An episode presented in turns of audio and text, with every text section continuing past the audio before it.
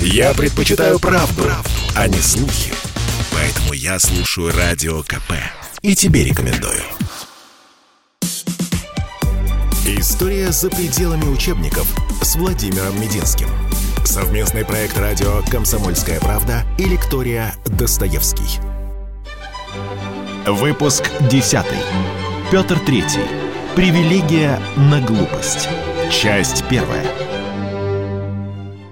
Добрый день, мы продолжаем наш цикл лекций об истории XVIII века. Сегодня поговорим о ярком человеке, правившем очень недолго в нашей стране, внуке Петра I, Петре III. Личность и деятельность Петра III долгое время расценивались историками единодушно отрицательно. По меткому замечанию одного из них, Петру Федоровичу была присвоена какая-то исключительная привилегия, я цитирую, на бессмысленность и глупость. Приговор был вынесен и, казалось, не подлежал пересмотру. Однако со временем стал появляться и другой, более взвешенный подход, отмечающий ряд заслуг императора. Так вот, хороший он был правитель или плохой? Давайте попытаемся разобраться. По возможности спокойно, объективно, с самого начала, как обычно уделяя внимание детству, отрочеству, юности, личной жизни и тем практическим делам, а не только слухам и легендам, которые сопровождали всю жизнь этого глубоко несчастного человека. Итак, судьба его была предопределена, как говорили тогда, еще за несколько лет до появления на свет. Дело в том, что Петр I в 1724 году, выдавая замуж свою старшую дочь Анну за герцога Гольштейн-Гатторпского Карла Фридриха, сразу скажу, напомню, вот этот Гольштейн-Гатторпский – это немецкая старинная княжеская династия, правящая на севере Германии в районе границы с Данией, довольно захудалая по тем временам. В общем, небольшое немецкое княжество. Но суверенные монархи, так или иначе, поэтому брак с ними – это брак между царствующими домами. Так вот, когда Петр I подписывал брачный договор, было отдельно указано, что ни Анна, ни ее супруг не будут иметь никаких притязаний на российский престол. Однако царь, либо нынешний, либо будущий император всероссийский, имеет право назначать одного из урожденных божеским благословением из всего супружества принцев наследником. То есть, таким образом, сама Анна и супруг прав на престол лишались, а вот право выбрать кого-то из их детей на престол, такое право за русскими монархами сохранялось. В общем-то, начиная с Петра III, правящую династию правильно было бы, конечно, называть не Романовы. Правильно было бы называть ее Гольштейн Гатторп Романовы, потому что Романова была Анна по женской линии, а по мужской линии отцом Петра был немец э, Гольштейн Гатторп. Юридически вот. Петр III не Романов, а Гольштейн Гатторп Романов. Но, конечно, нам приятнее называть его просто Романов. Это все тонкости генеалогии. Таким образом, эта династия правила в Германии еще с 16 века. Сейчас, кстати, Шлезвиг-Гольштейн – это вообще федеральная земля ФРГ со столицей в городе Киле. А в те годы Дания, очень агрессивное такое государство, мощное государство по тем временам, захватила в ходе Северной войны часть территории этого княжества, удерживала ее за собой, Поэтому основной головной болью правящей династии было, как свои и так крошечные, по нашим меркам, земли вернуть хотя бы в первозданный вид, как отвоевать обратно у Дании часть своего княжества. Вот это и была суть внешней политики немецкого княжеского дома, на кого опереться. Опереться в войне с Данией на шведов, потому что по одной из линий по отцу правящая династия были родственниками шведского короля Карла XII. И, соответственно, Петр III имел право претендовать теоретически на шведский престол либо опираться на Россию, на новую мощную суперсилу, и с ее помощью как-то, значит, э, разобраться с Данией. Вот решили опереться на Россию. Такой был цивилизационный выбор э, немцев в пользу России. Екатерина Алексеевна много и подробно в своих воспоминаниях рассказывала о знакомстве, о жизни, о личных чертах своего супруга Петра. Но ну, к записям этим надо относиться очень осторожно. Вы, конечно, почитайте. Вот это все постправда. Она убила своего мужа. Она сделала так, что ее мужа убили. Надо же как-то людям объяснить, почему это произошло. Надо же как-то оправдаться. Но если не в глазах Господа, э, то хотя бы в глазах будущих потомков. А Екатерина II внимательно относилась э, к тому, что будут они говорить потомки. Поэтому в своих воспоминаниях она и представляла отношения своей супруга довольно специфично. И нам надо подходить к этому взвешенно. Ну, не случайно ее внук Николай I, человек прямой, русский офицер, он называл свою бабку позором семьи. А воспоминания ее запечатал в конверт, и, как известно, лишь его сын, став императором, смог впервые эти воспоминания посмотреть. Русская ориентация внешней политики этого немецкого княжества, как я сказал, была определена с самого начала. При этом Карл Петр, как отмечает его биограф Александр Мыльников, довольно интересный и внимательный исследователь, чьи труды я советую почитать, как он писал, Карл Петр рос в захолустной обстановке крохотного северогерманского герцогства. Все помыслы отца были направлены на возвращение владений в Шлезвиге, однако не располагая ни военной силой, ни финансами, все надежды они связывали исключительно с поддержкой со стороны России. Как проходило воспитание и образование Петра III? Все это довольно подробно описано в записках об императоре Петре III и его личного, можно сказать, историка и соратника Якоба фон Штеллина, или как Яков Яковлевича, как его звали на русский манер. Этот э, деятель Российской Академии, гравер, картограф, мастер фейерверков и мемуарист оставил довольно подробные воспоминания, чему учили наследник, будущего наследника российского престола, о том, как формировался наш будущий монарх. В общем, э, учили его плохо. Ничему его толком не учили. С семи лет его воспитывали придворные, которые были офицерами герцогской гвардии или когда-то служили в прусской армии. Говорили при дворе только о военной службе – Сей наследный принц был назван унтер-офицером. Учился, это так, в 7-8 лет, понимаете, да? Учился ружью и маршировке. Ходил на дежурство с другими придворными молодыми людьми. Кто же он тогда был?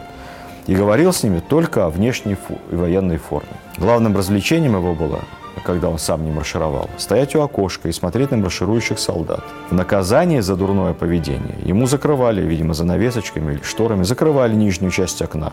Таким образом, чтобы он стоял у окна, слышал, как солдаты маршируют, но их не видел. То есть телевизор выключали. Когда Карлу Петеру исполнилось аж 10 лет, ему присвоили звание лейтенанта. И это произвело на мальчика громадное впечатление. Главное событие в его жизни. А через год умер его отец. После смерти отца маленького принца отдали вообще воспитываться из, дом, из э, родного дома в дом двоюродного дяди, некого епископа Адольфа. Довольно примечательная фигура. Этот епископ впоследствии окажется королем Швеции, окажется на шведском престоле под именем Адольфа Фредерика. И Екатерина II, будущая супруга, тоже будет его дальней родственницей. Там в общем, все очень запутано в немецких княжеских домах. Любопытен этот персонаж тем, что вот как вот, вот, мы любим с вами поговорить о образе жизни царствующих монархов. Не надо думать э, о том, что только наши обжирались, объедались, отпивались. В общем, проблемы с правильным образом жизни были при всех королевских дворах того времени. Так вот, шведский монарх, тот самый бывший епископ Адольф Фредерик, тоже умеренностью не отличался. Он умрет спустя несколько десятилетий в Стокгольме от удара, случившегося, внимание, после чересчур сытного обеда – Обед состоял по очереди, все, что откушал король Швеции. Омары, икра, кислая капуста, копченая сельдь, кабачковый суп, 14 пшеничных булочек с разной начинкой, теплое молоко и в конце за все это заполировал шампанским. Стало плохо с пищеварением, сердцем. Умер практически за обеденным столом. Как писали современники, сия кончина подобна не государю, а деревенскому попу.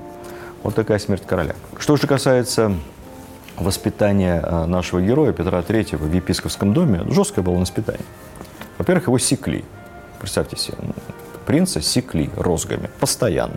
Постоянно ставили в угол на горох. К 13 годам он лишь немного владел французским, рос нервным, впечатлительным, хилым, болезненным. Правда, при этом любил музыку и живопись. Играл на скрипке, учился. И тем не менее обожал все военное. Вот в отличие от своего сводного родственника Петра II, еще одного тинейджера, побывавшего на российском престоле и ничем хорошим там не отметившегося. Я сразу отсылаю вас к моей предыдущей лекции. Вот Петр III, он как-то от природы злым человеком не был.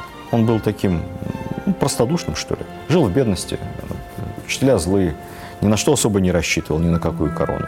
И вот неожиданно, в 1741 году, как только его тетка Елизавета становится русской императрицей в результате очередного военного переворота, детей у нее нет. И, скорее всего, уже быть не может – Поэтому она решает закрепить трон за ближайшим родственником, племянником, внуком Петра I и отправляет за ним делегацию. И вот он едет к тетке в глушь в Россию. Вообще жизнь Петра III таким образом делится на два периода. Тот период, который он прожил в Киле, в Германии, где он говорил на родном для себя немецком языке. То есть вот интересный, кстати, вопрос. Я подумал, а на, а на каком языке он разговаривал в России? По-русски он говорил не очень хорошо, говорят с сильным акцентом. Супруга его, Екатерина, была значительно способнее к языкам, она блестяще писала по-русски и говорила практически без акцента, лучше, чем многие русские. Я думаю, что он с женой по-немецки, наверное, разговаривал. В общем, он, не зная русского языка, идет в 13 с небольшим, 14 лет в Россию, где проводит 20 лет. История за пределами учебников с Владимиром Мединским. Совместный проект радио «Комсомольская правда» и лектория «Достоевский». Выпуск 10. Петр Третий. Привилегия на глупость. Часть вторая. 20 лет. Это второй петербургский период его жизни. В основном в качестве наследника престола, а не императора. Дорога у него сложная, это целая спецоперация. Он едет через недружественные территории, скрываясь под чужими именами в какой-то почтовой карете, через Пруссию. В общем, как-то как он там проскочил через все эти прусские. По прибытии его было служен целый праздничный молебен. Добрался таки наследник престола до своей новой родины. Еще один тинейджер, как раз ему исполнилось 14 лет фейерверк, иллюминация. Внешности он был невзрачный. Ну, представьте себе, Елизавета сама, ей самой 30 с небольшим, она еще не располнела, она красавица, вокруг нее гренадеры, лейб-гвардейцы, косая сажень в плечах, Разумовский. И тут появляется какой-то хилый, худой, болезненный, с нездоровым цветом лица, такого нежного, субтильного телосложения юноша. Ну, в общем, впечатления не произвел. Поразило Елизавету его невежество. Ничего не знал. Так плохо его учили в Германии. В общем, из просвещенной Европы прибыл необразованный, нервный молодой человек. Что удивительно, вот он так любил военную службу и все, что связано с армией, а до конца жизни, когда пушка стреляла, вздрагивал и, и очень боялся. Началась его жизнь при русском дворе. Начались, занялись системно его образованием. Ну, для начала, чтобы мальчику было приятно, в 14 лет его произвели, естественно, в подполковнике. Ну, из лейтенантов какой-то там непонятной герцогской гвардии. В подполковнике гвардии Преображенского полка, полковница императрицы, и в полковнике первого лейб-кирасирского полка. При этом фельдмаршал Ласси, тот самый победитель шведов, прославленный военный кондотьер, будучи подполковником лейб-гвардии кирасирского полка, Значит, 14-летнему мальчику отдавал рапорты и спрашивал ценные указания, как командовать. Зеленый мундир Преображенского полка так полюбился Петру Третьего, что стал его повседневной одеждой. И с тех пор он его носил просто каждый день, как домашнее платье. Я, пользуясь случаем, отсылаю вас в интереснейший музей, который открыло несколько месяцев назад Российское военно-историческое общество на Большой Никитской в центре Москвы. Можете прямо в Яндексе поискать. Называется «Музей военной формы». Вот там, в этом музее, находятся и образцы той военной формы, которую носил Петр III. Очень интересно. И та военная форма, которую он завел потом для своих гвардейцев, даже его личная треуголка. Как-то ее каким-то чудом ее сохранили на армейских складах. Военно-историческое общество отреставрировало. Можете посмотреть. Очень скромная. Черная треуголка Петра III. Ну и шпага. Вот. Очень интересно. Императрица всерьез озаботилась его образованием. Три года шло интенсивное обучение наследника. Ему, ну, с учебными пособиями, с пособиями того времени были проблемы, это минус. Онлайн-обучения не было, это плюс. Все было лично, наглядно, интенсивно. Ему рассказывали русскую историю по книжкам с картинками. Особенно много книжек ему давали почитать и рассказывали с изображениями крепостей, осадных инженерных орудий. Зачем всем этим очень увлекался. Потом брали всякие старинные русские монеты, и по этим монетам, по как бы, изображения монархов рассказывали историю русского государства. По медалям Петра I, соответственно, выпущенным по разным поводам красивым, новейшую историю русского государства. Вот такой был курс исторической науки. Адаптированный, как бы сейчас сказали, под ученика. Больше всего юный наследник обожал воинские ритуалы, плац-парады, ну, то есть в Германии у него потянулось еще разного рода учения воинские. И особенно ему нравились оловянные солдатики. Ну, это классический повод для издевательств над Петром Третьим. Как так подросток увлекается оловянными солдатиками? Ну, правда, не только подростком увлекался, но уже когда я повзрослел тоже. Он разыгрывал целые баталии, там, столы, сотни солдатиков, раскрашенные в форму разных полков, стратегия, движения, знамена, какие-то правила были в этой игре. Ну, в общем, такая. Вот честно скажу, вот я. Я отношусь к этому с юмором, потому что, на мой взгляд, это совершенно не свидетельствует о каких-то каких умственных недостатках. Ну, вот у него была такая склонность к компьютерным играм, как бы сейчас сказали. Вот сейчас называется какая-нибудь цивилизация, там, ну, создай свою империю. А у него этого не было, но у него были сотни оловянных солдатиков. Вот он такие свои цивилизации там и создавал. Анекдот, э, фигурирующий из одних воспоминаний в другие, про то, как он повесил крысу, нанесший ущерб воинству. Ну, якобы он вылепил какого-то солдатика из хлебного мякиша и сам его там разукрасил и, э, или как-то там приодел. И стоило ему отвернуться, а крыса раз там ночью съела. Вот, он крысу поймал и предал ее публичной экзекуции в присутствии своих э, сотоварищей. Не человек же повесил. Юмор такой. Вот я, кстати сказать, вспоминаю, когда у меня, например, не было в детстве оловянных солдатиков, а я тоже любил всякие цивилизационные игры. Я из бумаги вырезал, из картона, сам раскрашивал по книжкам. Очень интересно, увлекательно. Э, у нас весь двор играл. Так что это никак не свидетельствует умственной ограниченности Петра III, как об этом писала потом Екатерина. В 1742 году Петр Ульрих перешел в православие под именем Петра Федоровича с большим торжеством. Пока пели молитвы из комнат нового великого князя в знак того, что он преобразился из немца в русского, став православным, была вынесена вся мебель, вся обстановка, все картины. И все было занесено новое. А самое главное, на новом русском столе его ждал большой золотой бокал в честь крещения, в который была вложена записка. Ну, точнее говоря, сейчас бы это называли чеком. Тогда это была просто записка с подписью императора, вексель, императрицы, на 300 тысяч рублей. Ну, подарок крещению. 300 тысяч рублей. Это примерно стоимость двух линейных кораблей под ключ императорского флота. Вот это о недостатках монархии.